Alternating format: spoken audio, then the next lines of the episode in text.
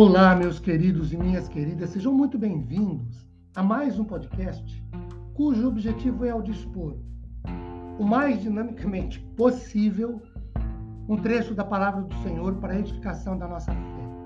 Meu nome é Ricardo Bresciani e eu sou pastor da Igreja Presbiteriana Filadélfia de Araraquara, situada na Avenida Doutor Leite de Moraes, 521, na Vila Xavier.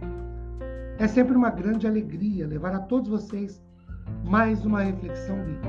Hoje, tendo por base o texto de Mateus capítulo 6, versículo 6, quando Jesus diz assim: Tu, porém, quando orares, entra no teu quarto, fecha a porta, fechada a porta, orarás a teu pai que está em secreto, e teu pai que se vê em secreto te recompensará. Meus queridos, Jesus fala aos discípulos sobre a oração.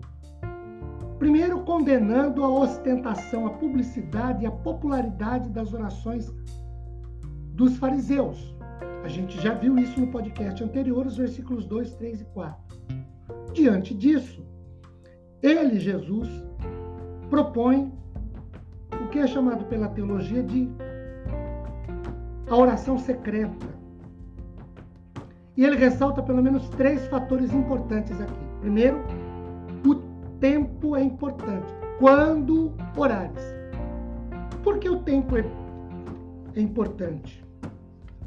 Primeiro, porque a expressão quando do texto não é condicional, mas sim uma realidade. Seria mais ou menos o seguinte: no momento, ou no instante, ou na hora em que orares. Segundo, Porque a expressão quando do texto expressa uma realidade, fala também do que deve acontecer. Só orar, não devagar com outras coisas. Ter um tempo para oração. Segundo fator importante, significativo a destacar aqui, é o método texto diz: fecha a porta. Isso revela privacidade, intimidade. Fechar a porta é excluir do coração a hipocrisia, os perigos lá de fora. Fechar a porta não é distanciar-se com fatores externos. Fechar a porta não é fechar-se ou fechar o coração, mas ter atenção, a vontade, a dedicação voltadas para o Senhor. E o terceiro fator importante, significativo a ser ressaltado, tem a ver com os resultados. O texto diz: Teu pai, que vem em secreto, te recompensará. Primeiro, o pai vê, ele olha, ele observa, ele percebe, ele conhece, ele contempla, ele sabe. Segundo, o texto trata da resposta divina sem marcar hora para a resposta, mas a certeza de que o Senhor está lá, ouve, vê. O texto trata, queridos, da promessa divina de que Deus responde.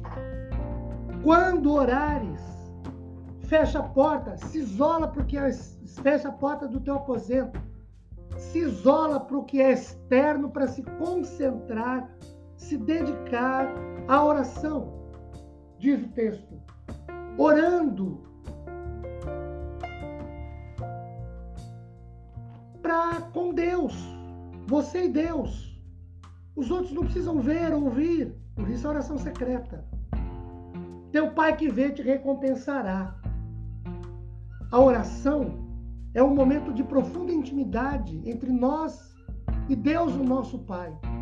E deve ser desenvolvida nessa natureza de intimidade, de privacidade. Não é a coisa feita para os outros ficarem observando, tocando trombeta, como a gente viu no podcast anterior, que os fariseus procuravam fazer. É para que Deus saiba, Deus ouça.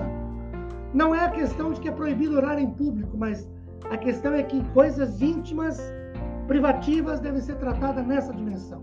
Que Deus nos abençoe com sua paz. Amém?